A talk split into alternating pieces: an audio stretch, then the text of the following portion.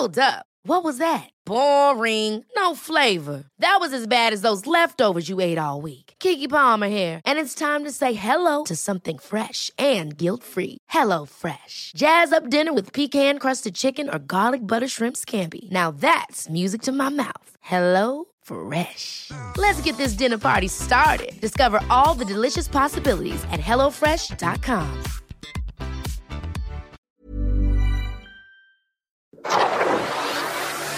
El Heraldo Media Group presenta Periodismo de Emergencia con Arturo Rodríguez, Hiroshi Takahashi e Ignacio Rodríguez Reina. Con las reglas del oficio. Comenzamos.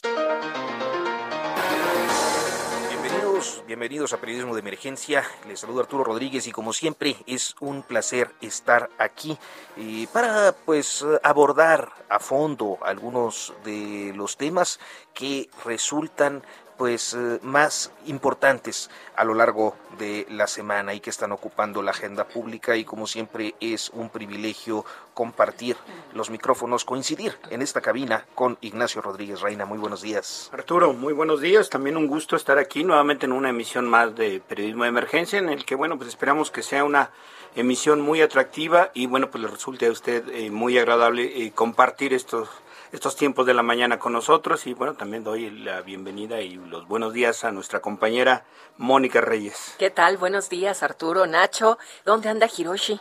pues se ha tomado unos días después de un año solo interrumpido por eh, pues eh, algún padecimiento relacionado con este con el covid con el covid durante algunas semanas que estuvo fuera pero eh, ininterrumpido incansable Hirochi ahora que cumplimos un año el fin de semana pasado decidió tomarse unos días muy merecidos y ya lo estaremos pues saludando por acá en, en una semana más y pues Mónica Reyes, como cada sábado, muy buenos días y muchas gracias. Y iniciamos con el próximo pasado. Claro que sí, con gusto.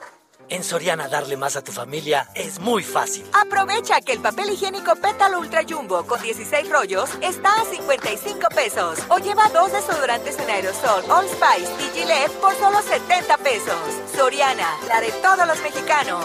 A octubre 11, aplica restricciones. Aplica en Hiper y Super. Próximo pasado, la noticia que debes saber. La semana quedó marcado por el debate energético luego de que el 30 de septiembre el presidente López Obrador envió a la Cámara de Diputados una iniciativa de reforma al sector eléctrico. Las diferencias entre el PRI y el PAN fue notoria por la apertura priista a un parlamento abierto, mientras el PAN se pronunció por un rechazo total. El cruce de declaración de estos partidos y el presidente, así como una cierta rebelión interna en el PRI, inauguraron octubre con la discusión encendida. El lunes, la audiencia de Ricardo Anaya Cortés, el ex candidato presidencial, acusado de recibir sobornos para aprobar la reforma energética, se aplazó por segunda ocasión debido a que la Fiscalía General de la República entregó demasiado tarde a la defensa una ampliación de pruebas. Polémica también esta semana y fue la decisión del presidente López Obrador por no asistir a la entrega de la medalla Belisario Domínguez que fue impuesta a Ifigenia Martínez, la veterana de las luchas democráticas, fundadora del PRD y actual senadora por Morena. La razón fue que dio el mandatario para evitar asistir a las antiguas instalaciones del Senado es que no quería exponer la investidura presidencial ante la senadora Lili Telles, quien anticipó en sus redes sociales que confrontaría al mandatario. Y sin duda, la serie de revelaciones dadas por un trabajo colaborativo de periodistas internacionales, conocido como Pandora Papers, llamó la atención a lo largo de la semana. Se trata de estructuras financieras que permiten ocultar fortunas y evadir impuestos, un tema del que hablaremos hoy en Periodismo de Emergencia.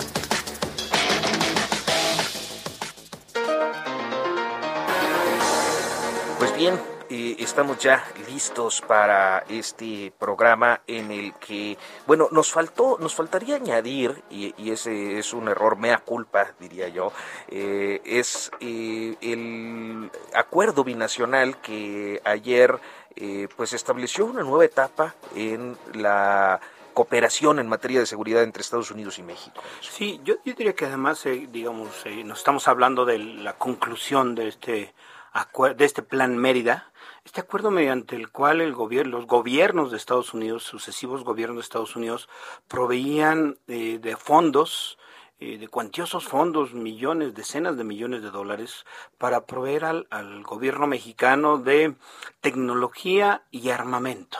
¿no? armamento para combatir eh, el tráfico de drogas, que una política punitivista, prohibicionista que ha dejado un saldo terrible, un saldo desastroso en México y que eh, se ha visto a la luz de todos estos años eh, eh, de aplicación y de implementación de estas directrices establecidas desde Washington, pues que ha resultado un fracaso, Arturo. Pues sí, esta lógica securitaria impuesta desde los Estados Unidos, que Felipe Calderón abrazó encantado de la vida para eh, pues tener como todos los juguetes. A veces parecía que eh, estaba inmerso en un papel de, de, eh, pues no sé, de diversión personal, bueno, imitando la serie aquella. La imagen esta de que lo vemos a él a bordo en la cabina de un jeep artillado, ¿no? Con un uniforme militar que le obviamente le resultaba holgado, larguísimo, pues era como una caricatura del mismo, ¿no? Este niño chiquito que se pone a jugar con sus juguetes y a destruir al enemigo, ¿no? Sí, creo que esa, esa imagen justamente marcó su sexenio, una casaca que le queda grande, un episodio pues verdaderamente lamentable y eh, un sexenio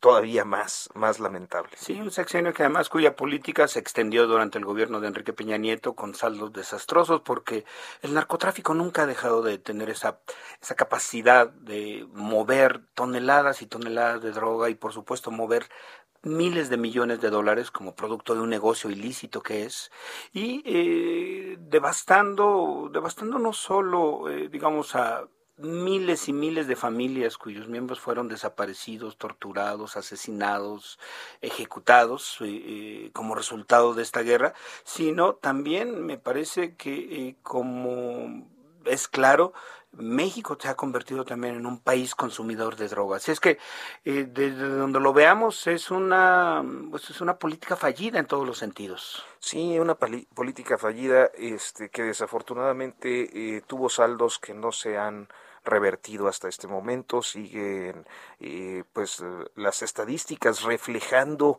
esa realidad horrenda que por momentos aqueja a una región, luego a otra, a veces estamos concentrados en el desbordamiento tamaulipeco de la violencia, a veces es Sinaloa, a veces es Ciudad Juárez, a veces es Sonora, Guerrero, Uf, Guanajuato, Jalisco, que acaba de salir esta data este, que compartías, me parece, a propósito de las desapariciones, por ejemplo. ¿no? Exactamente, Baja California, es decir, es obvio que es momento de cambiar y, bueno, el presidente del actual gobierno pues ha tratado eh, de aplicar o de desarrollar una política también que ha sido muy cuestionable, porque pues en realidad lo que ha hecho es hacerse a un lado, hacerse a un lado, ¿no? Tratar de atacar eh, la raíz social de la incorporación de muchos jóvenes a las actividades del, crimen organizado, pero también, bueno, pues eh, sabiendo que esa, esa ausencia le ha permitido a las organizaciones criminales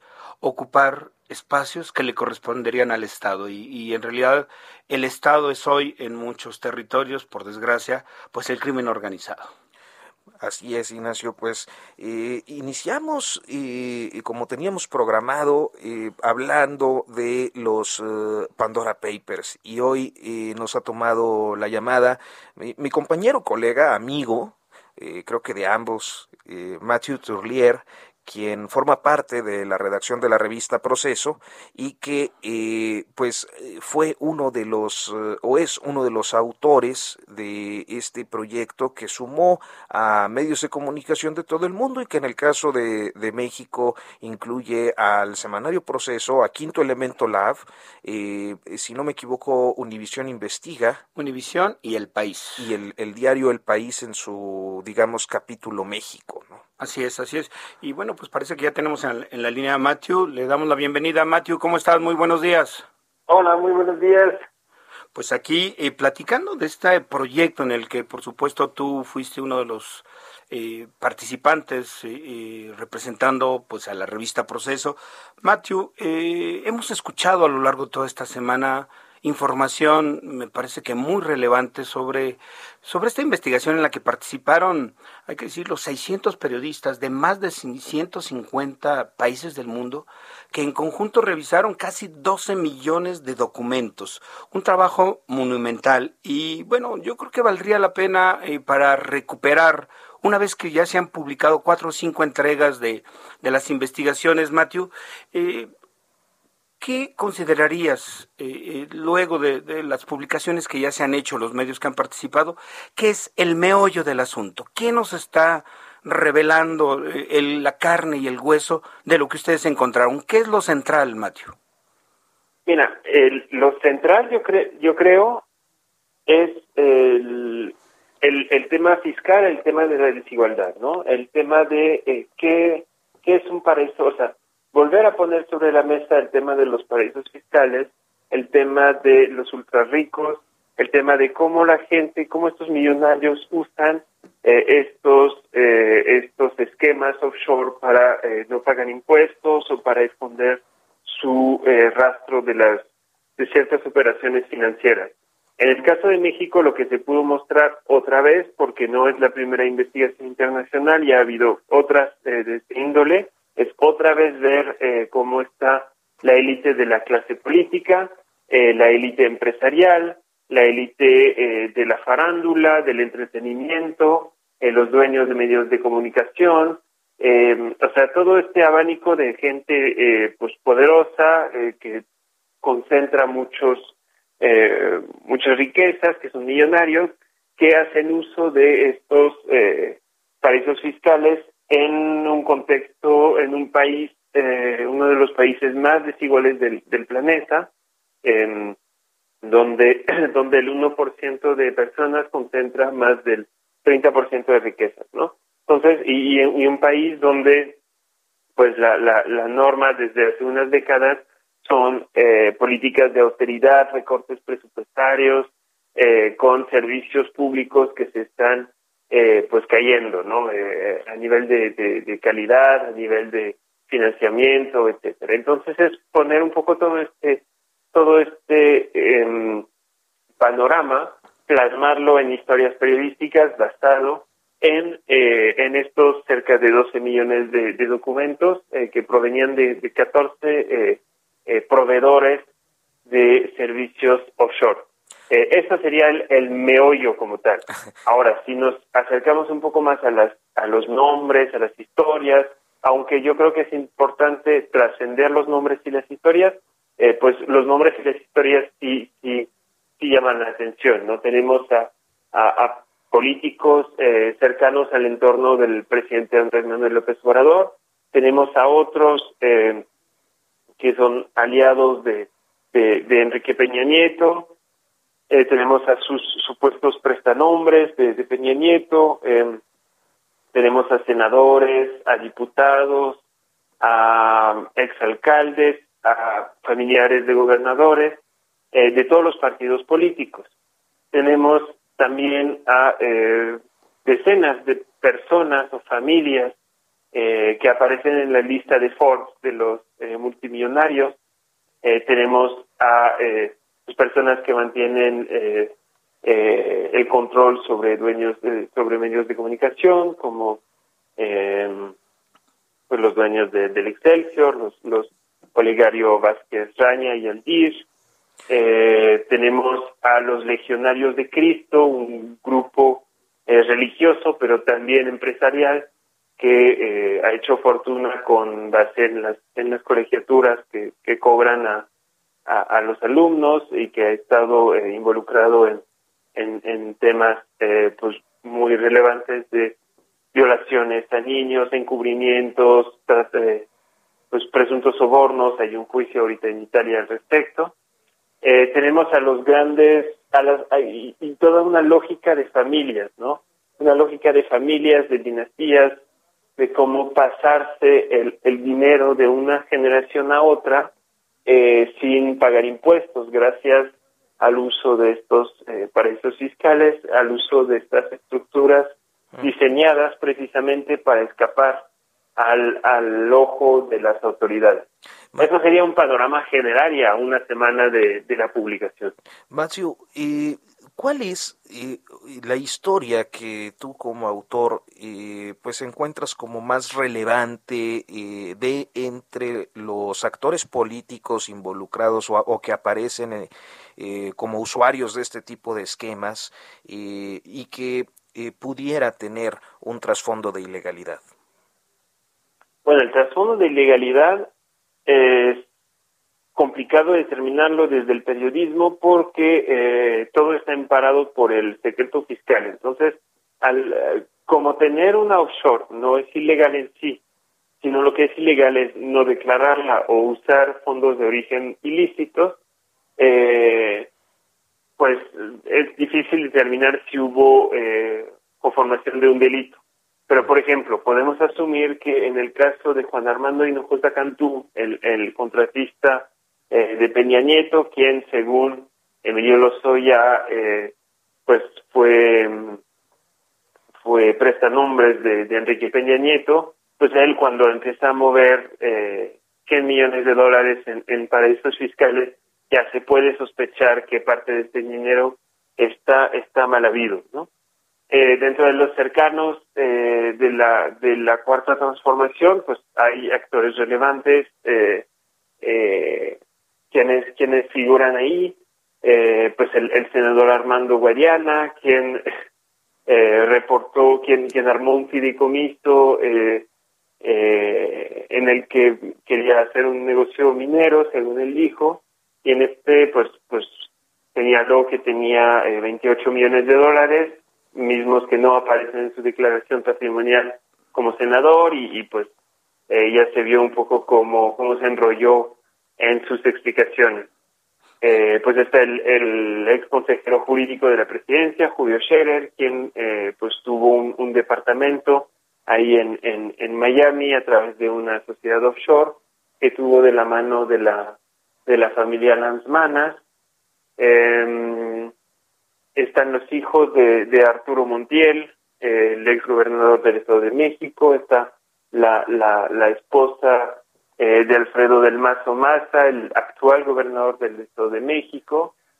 Eh, o sea, ¿cómo podemos ver? Hay todo un abanico de, personajes. Eh, otra vez, para afirmar que se conformó un delito sería imposible porque eh, pues faltan elementos de, del SAT, faltan eh, falta saber si se reportaron estas estructuras o no, pero eh, digamos, de, este, de, este, de esta relevancia son los personajes que ahí aparecen. Y otra vez, no es la primera vez ni probablemente la última. Muchos políticos pues han estado señalados por estructuras offshore, muchos de los gobernadores que eh, han sido juzgados en Estados Unidos por lavado de dinero, eh, lo fueron por eh, tener casas en Estados Unidos. Y me imagino que muchos de ellos tenían esas casas a través también de sociedades de papel, porque no olvidemos que eh, pues las Islas Vírgenes, Bahamas, Panamá, eh, pues son, son centros eh, offshore muy importantes, pero que uno de los mayores paraísos fiscales del mundo es, es Estados Unidos. Eh, y, y pues es al que muchos clientes mexicanos destinan sus eh, sus, sus estructuras. De hecho, de los más de 3.000 mexicanos que hemos detectado ahí, eh, muchos tenían la finalidad de controlar eh, bienes inmobiliarios en Estados Unidos a través de esas offshore que hacen imposible eh, tejer un vínculo entre una persona y la y la y la casa o, el departamento. Pues Matthew Turlier, te agradecemos muchísimo que nos hayas tomado esta comunicación. Eh, eh, desafortunadamente, bueno, pues el tiempo es eh, muy corto en la radio, pero yo, por último, nos queda un minutito, te quería preguntar, ¿cuál fue el caso de mayor cuantía de, de los que se investigaron en relación a mexicanos?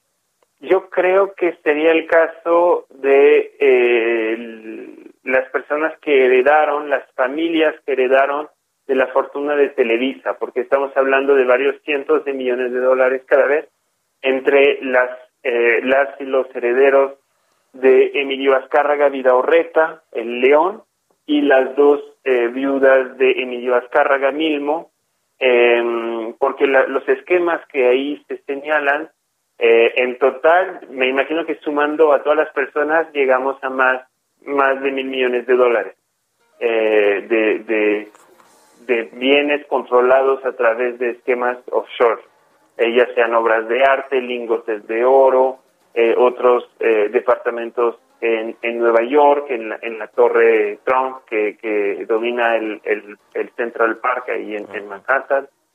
Eh, pues. Esa estructura es muy compleja, involucra a, cinco familias, pero eh, cada familia tiene, o cada familia o persona tiene ahí, eh, pues, varias decenas o cientos de millones de dólares. Muchísimas gracias, Mateo. Y uno a pie y pidiéndole fiado a Doña Tere Mateo, bueno, ya, ya nos contarás. No, solo pensemos que más de 20 mil millones de pesos aproximadamente. Gracias, Matthew Turlier. Buenos días, Matthew. Reportero de Proceso. Muy buen día, que estén muy bien. Un abrazo. Vamos a un corte y continuamos.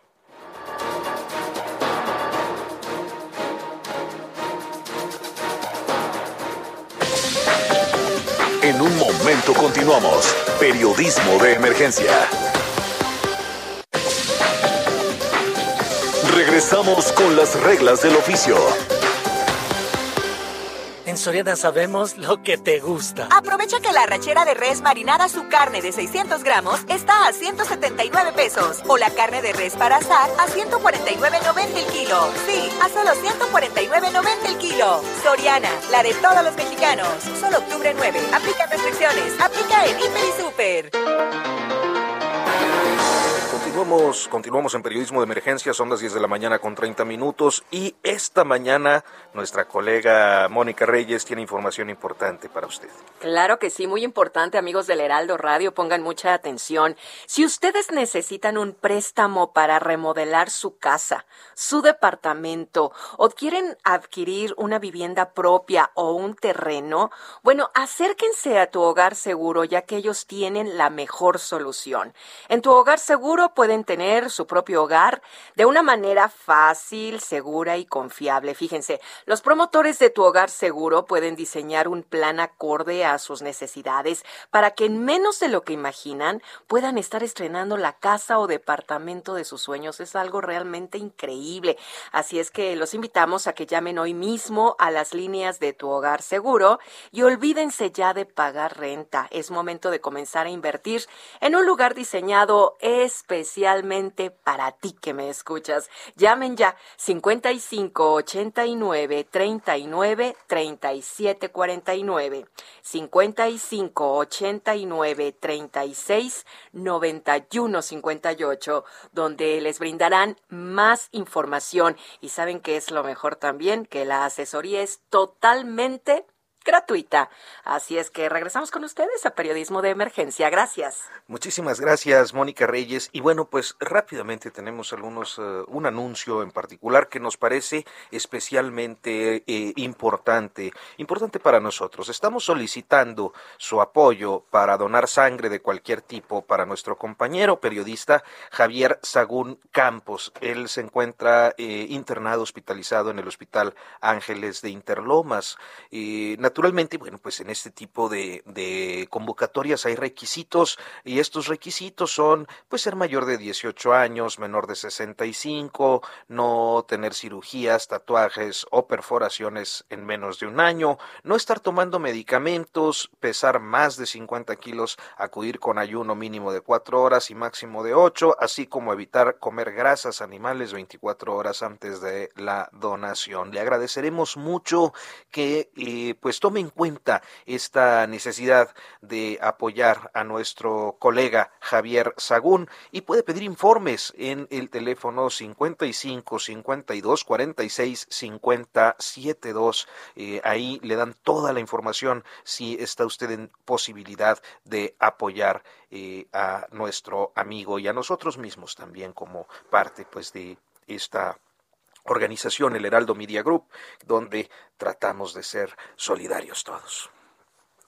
Y pues vamos, Arturo, a regresar a tocar, a seguir platicando sobre este tema de los Pandora Papers, que, pues como hemos dicho, no solo ha ocupado la atención aquí, sino prácticamente eh, medios en todo el mundo, medios en, en Italia, en Inglaterra, Estados Unidos, por supuesto, España, varios países, Francia, en fin, eh, eh, digamos, ha sido una, un esfuerzo internacional que eh, pues ha dado, yo diría que ha sacudido y en algunos países, yo creo que en México no, pero en algunos países ha llevado a empezar a reflexionar y cuestionar el estado de las cosas y la existencia de este sistema justo que busca ocultar, eh, esconder, eh, alejar de la vista pública, pues fortunas que pueden tener un origen ilícito y pero también en muchos otros casos ser producto de actos ilícitos como corrupción u otras actividades de crimen organizado. Y bueno, en México otra de las organizaciones que ha participado, digamos, en, la investigación desde un principio es Quinto Elemento Lab, la, organización en la que yo participo y pertenezco. Y eh, bueno, me da mucho gusto darle la bienvenida a nuestra colega, una, una joven reportera, una periodista muy solvente eh, que trabaja con nosotros y que es autora también de algunas de las investigaciones investigaciones. Eh, eh, Andrea Cárdenas, eh, ¿cómo estás Andrea? Muy buenos días.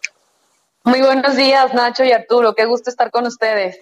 Muchas gracias, Andrea. Oye, este, pues a mí me gustaría preguntarte sobre uno de los textos que me parece que revelan un poco lo que ya nos decía Matthew en, en el segmento anterior, digamos, esta este diseño, un diseño sistémico en el que busca ocultar las propiedades, el origen de, pues, patrimonio y fortunas. En uno de los textos que se han publicado esta semana, resulta que ustedes y tú en particular participaste en esta investigación, eh, dieron una pequeña, eh, digamos, un pequeño atisbo sobre qué bienes se ocultan eh, detrás de las empresas offshore y mencionaban mansiones, yates. Eh, ¿Cuál sería algunos de los hallazgos que te parecieron relevantes en ese sentido? Sí, eh, me parece que te refieres al texto de los empresarios. En el caso de los empresarios, lo que hicimos fue agarrar la lista de Forbes, de los multimillonarios, de los hombres más ricos del planeta, y cruzarla con los hallazgos y con los documentos y los archivos que encontramos en Pandora Papers. Y lo que nos llamó la atención es que encontramos eh, familias muy acaudaladas, muy conocidas, que han llevado su patrimonio a estos países. Entre ellos están Aramburu Zavala, Chico Pardo, Los Bayeres, Germán Larrea, Salinas Pliego, bueno, familiares de Salinas Pliego, eh, de acá de Guadalajara, los, eh, los farmacéuticos Leopoldo Espinosa Abdala, los herederos de Azcárraga, ya platicaba Matthew en lo particular, eh, una soma a cada uno de estos casos, los Olegario Vázquez Raña, y lo que nos llama la atención en el caso de los empresarios, bueno, a diferencia de los políticos, los políticos han recurrido, por ejemplo, a paraísos fiscales como Panamá, que ha sido tradicionalmente utilizado en las últimas décadas, e Islas Vírgenes Británicas, pero en el caso de los empresarios vemos cómo han optado en los últimos años por mover sus entidades y sus estructuras hacia Estados Unidos, ¿no? Es, es un paraíso fiscal considerado y exhibido en esta investigación, particularmente algunos territorios como Delaware, como Dakota del Sur, que, que tienen una potente maquinaria y una industria que les permite ocultar el dinero. Y a mí me llama la atención en particular particularmente dos casos. Uno es el de, de, los empresarios, de los que estuvimos revisando. Uno es el de Germán Larrea, que él es dueño de nueve compañías eh, que utilizó para comprar propiedades en Estados Unidos con un valor cercano a los 37 millones de dólares. Sin embargo, vemos cómo utilizó capas y capas de empresas para poder adquirir un inmueble. Por ejemplo, él creaba las empresas en las Islas Vírgenes Británicas, de ahí esas empresas controlaban a otra, a otra camada, a otra entramada de empresas en Estados Unidos que a su vez eran las compradoras de los inmuebles. Entonces, prácticamente si tú ibas, por ejemplo, a los registros públicos de Illinois, donde compró una propiedad en el emblemático desarrollo de Waldorf Astoria por 11 millones de dólares, 11.7 millones de dólares, tú no podías ver, no podías llegar a conocer quién era el beneficiario o el, dueño más bien de la propiedad. Sabías que la propiedad estaba a nombre de una empresa, pero no podías tener ningún indicio de quién pagaba, por ejemplo, los impuestos de esta propiedad o si estaba al corriente del pago de impuestos, ¿no? Y en el caso, por ejemplo, otro que nos llamó muchísimo la atención es el eh, caso de Olegario Vázquez Raña y su hijo Olegario Vázquez Saldir, y sus familiares, las hermanas de Vázquez Saldir y su esposa, ellos aparecen como directores y accionistas de ocho compañías que crearon aproximadamente entre 2010 y 2011 en las Islas Vírgenes Británicas, pero en 2016 por alguna razón que no conocemos, porque eh, les hicimos llegar un cuestionario y no nos explicaron cuál fue la razón por la que deciden disolver, extinguir sus compañías, y cuando lo hacen ellos declaran que no tenían activos, que no habían sido utilizadas, eh, las compañías habían sido creadas para comprar propiedades, yates eh, y aviones. Sin embargo, eh, pues mencionan que, no las utilizan. Y nosotros, acabe, cabe la pena mencionar que no nos quedamos con lo que decían los papeles. Entonces, a la hora de ir a reportear, a contrastar lo que estos documentos mencionaban, pues empezamos a buscar, a ver, si aquí nos están diciendo que compraron propiedades y que crearon estas compañías para adquirir también yates y, aviones, bueno, vamos a buscar. Entonces íbamos a los registros públicos de la propiedad de Estados Unidos y, por ejemplo, encontramos que sí habían utilizado las compañías en Colorado para comprar dos condominios en Bay y que al final, bueno, estaban a nombre de las compañías que crearon, por eso fue que pudimos encontrarlas, porque no las tenían registradas a nombre suyo, ¿no? O sea, lo, lo que quiero recalcar es que para nosotros, para la gente común y corriente, es muy difícil poder desaparecer nuestras posesiones. Es prácticamente imposible. Pero hay una industria que le permite a estos personajes, a las élites, a las cúpulas, a los más poderosos, utilizar y contratar los servicios de estos despachos para borrar el rastro, para borrar las huellas, para desaparecer quiénes son, qué, qué, propiedades tienen, cuáles son los activos y cómo están moviendo el dinero a través de estos paraísos fiscales que les garantizan secrecía absoluta la, máxima, el máximo sigilo y al mismo tiempo, pues privilegios fiscales que no están al alcance de la mayoría de, las personas. Y esto es muy grave porque estamos hablando, pero, bueno, perdón. No, no, sí, estamos. Adelante, adelante, Andrea. No, eh, quería decir que esto es grave porque estamos hablando de que esto está sucediendo en países eh, como, como en México, en América Latina, en países en África y en otras regiones del mundo que, han, que, se han visto marcadas por, por niveles eh, graves de desigualdad, ¿no? Y donde tradicionalmente los sectores, los ricos y las élites han sido privilegiadas, han sido beneficiadas con condonaciones fiscales y, tenemos hoy en día, hemos visto eh, con, con esta publicación, digamos, se ha abierto un, un, debate, un debate eh, eh, que se ha generado en los últimos días sobre cuánto debe pagarse en impuestos y sobre cómo combatir la secrecía en esta industria que les ha permitido mover miles de millones de dólares, ¿no? A través de estos territorios, de estas lagunas fiscales que, que tanto daño han causado al erario público. Aunque este debate, hay que decirlo, Andrea, se ha dado en otras latitudes, en Estados Unidos. De hecho, el, tanto mm, representantes demócratas como republicanos han anunciado su intención de fortalecer ante la revelación de los Pandora Papers, eh, fortalecer pues la regulación para evitar que ocurran estas prácticas, pero en México, en México no ha habido nada, Andrea. ¿O sí? Sí, e, eso es lamentable. Hemos visto con mucha alegría y con mucho gusto ver cómo los colegas latinoamericanos o los colegas europeos nos han compartido, por ejemplo, en Brasil, antier nos comentaban que también en, su en el Congreso brasileño estaban evaluando una iniciativa para fortalecer los controles eh, que hay para que sus ciudadanos declaren eh, las sociedades en las que participan en paraísos fiscales. Por ejemplo, yo creo que en Chile es donde más gusto nos ha dado ver cómo ya la Fiscalía anunció que va a iniciar una investigación en contra del presidente Sebastián Piñera, eh, a quien se le ha relacionado con la venta de una minera en las Islas Vírgenes en el año 2010.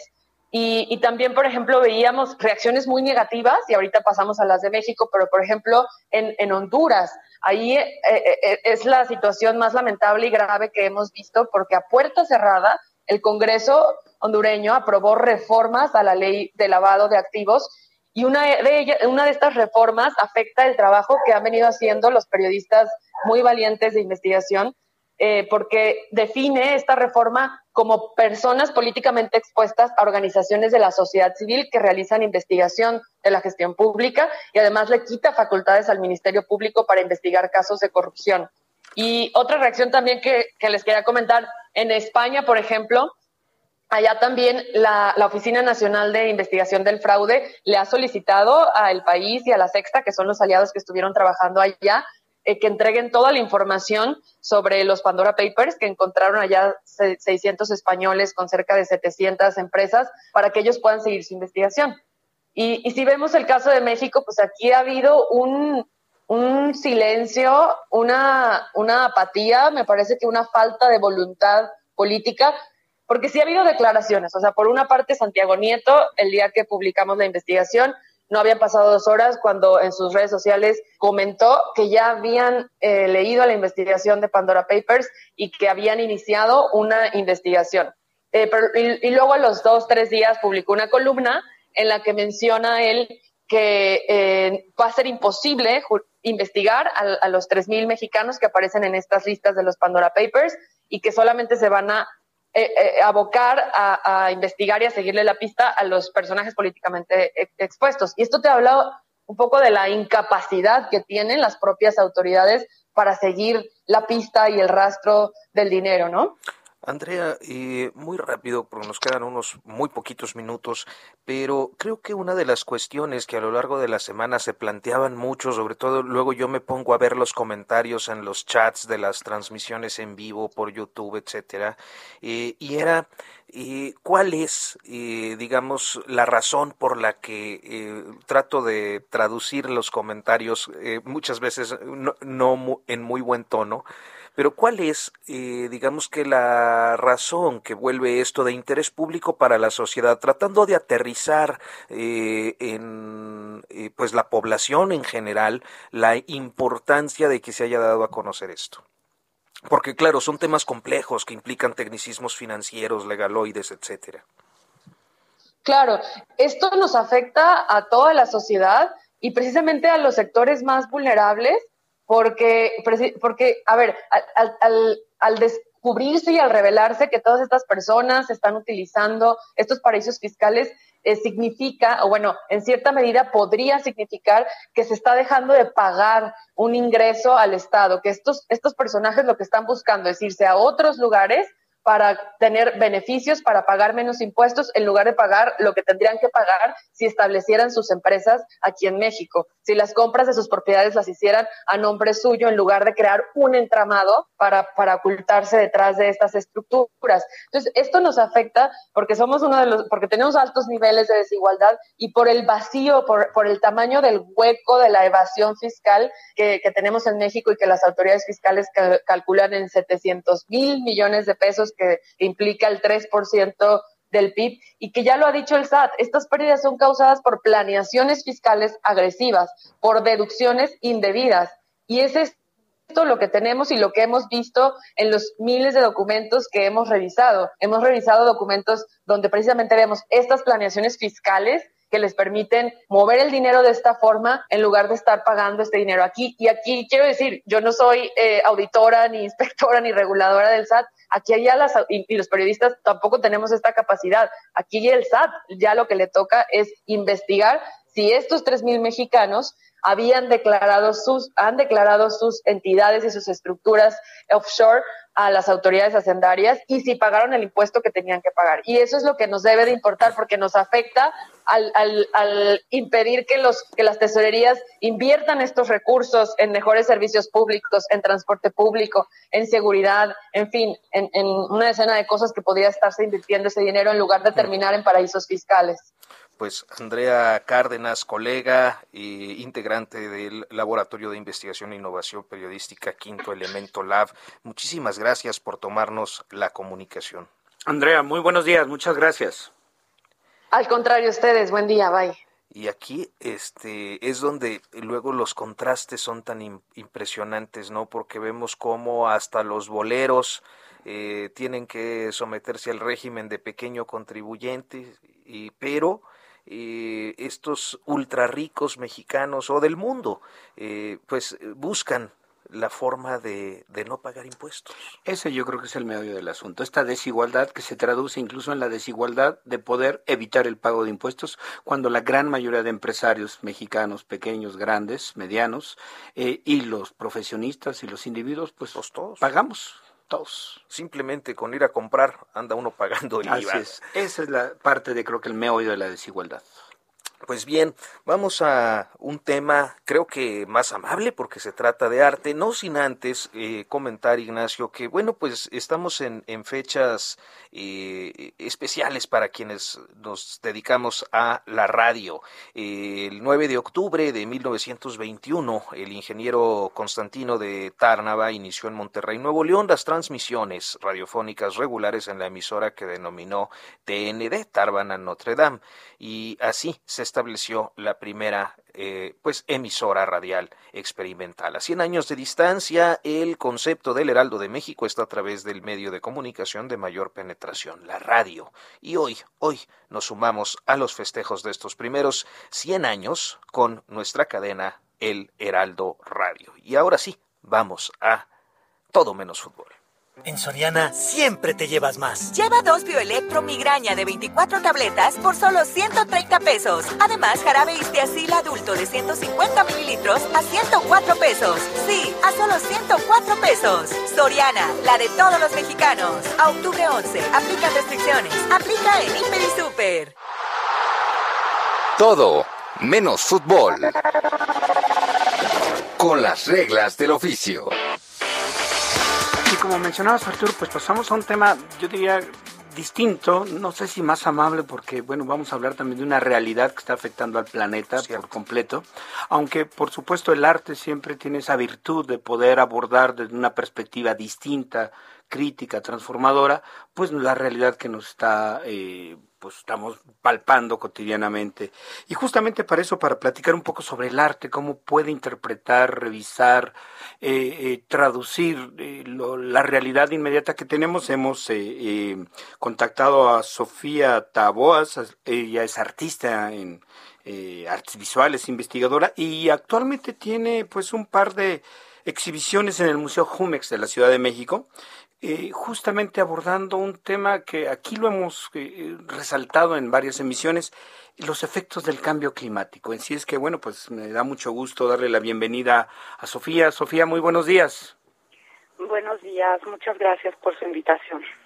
Eh, bueno, Sofía está actualmente en exhibición, acaba de, de inaugurarse tanto temperatura ambiente y gama térmica, ambas exposiciones, una con obras de tu autoría, otras curando las piezas de la colección Jumex, en el que se reflexiona sobre, sobre lo que está ocurriendo. ¿Por qué no nos cuentas cuál es la esencia de lo que nos quieres transmitir a quienes podamos asistir a las exhibiciones? Bueno, este, este es un proyecto de dos exposiciones, como bien has dicho, una es una exposición individual, eh, con la mayor parte de obra nueva eh, hecha para, para, esta, para este proyecto en conjunto y la otra es una lectura de la colección, del acervo de la colección Jumex, eh, desde mi perspectiva de creadora, de artista. Entonces, bueno, eh, tomé eh, la temperatura como un pretexto y como un punto de partida para para hacer estas, estas dos conjunciones o este diálogo. Eh, bueno, la temperatura tomándola como una medición que es aplicable a nosotros y a lo que nos rodea y que también es un agente emocional, eh, no solo cromático o cultural. Y así la temperatura eh, se vuelve un referente que puede uno ir enlazando de obra a obra en el recorrido y propone también este, una percepción en tres ámbitos, que sería el afuera, el adentro y el entre, ese entre como un énfasis de justo lo que decías tú de la transición de, de el cambio y de la diferencia o el contraste entre un espacio y otro. O sea, un énfasis en este espacio liminar. Eh, obviamente la temperatura y yo siento que un poco la pandemia ha hecho que mm, que nos volvamos un poco más introspectivos y reflexivos acerca de, cómo habitamos eh, nuestros espacios y el mundo también, ¿no? Entonces, bueno, la temperatura ineludiblemente te conecta con problemáticas como las que tú mencionaste del cambio climático, climático, perdón, que aunque evidentemente no están tratadas de manera eh, didáctica, por decirlo así, en la exposición, sí este, lo involucran, aunque sea tangencialmente, y sí la idea un poco es que nos nos desplace un poco de nuestro eje o nuestro centro para reconocer y pensar un poco acerca de en dónde estamos parados, ¿no? Pues nos queda ya muy poquito tiempo, eh, eh, Sofía. Yo creo que tendríamos que preguntarte dónde, cómo se puede apreciar tu, tu obra. Vale, pues bueno, pueden ir este al Museo Jumex en Polanco, eh, se encuentra en la Plaza Carso y está abierto el museo de martes a domingo de 10 a 5 de la tarde. El sábado tiene un horario extendido hasta las 7 de la tarde. Eh, el lunes es, un día que está cerrado, pero es un museo totalmente gratuito. Eh, y bueno, obviamente por las condiciones actuales el aforo está restringido al 50%, sin embargo, este pues es, está muy bien para, para recorrer las exposiciones, tal vez con un poco menos de gente. Y bueno, es necesario el uso de cubrebocas, este, desde luego, y no es necesario hacer cita. Pues Sofía Taboas, muchísimas gracias. Muchas gracias, muy buenos días. Pues igualmente muchas gracias y este y bueno, ojalá eh, se den una vuelta y disfruten las exposiciones. Gracias. Seguro sí, muchas gracias. Hasta pronto. Y pues Ignacio Rodríguez Reina, nos despedimos, se nos acabó el programa. Bueno, pero sí, pero mañana regresamos con mucho gusto para estar con ustedes, con la audiencia, en una nueva emisión dominical de Periodismo de Emergencia, Arturo. Muy buenos días. Muy buenos días, en punto de las 10 de la mañana este domingo. Héctor, producción, gracias.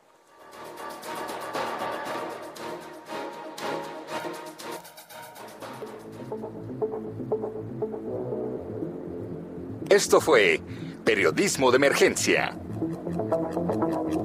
Con las reglas del oficio. Heraldo Media Group.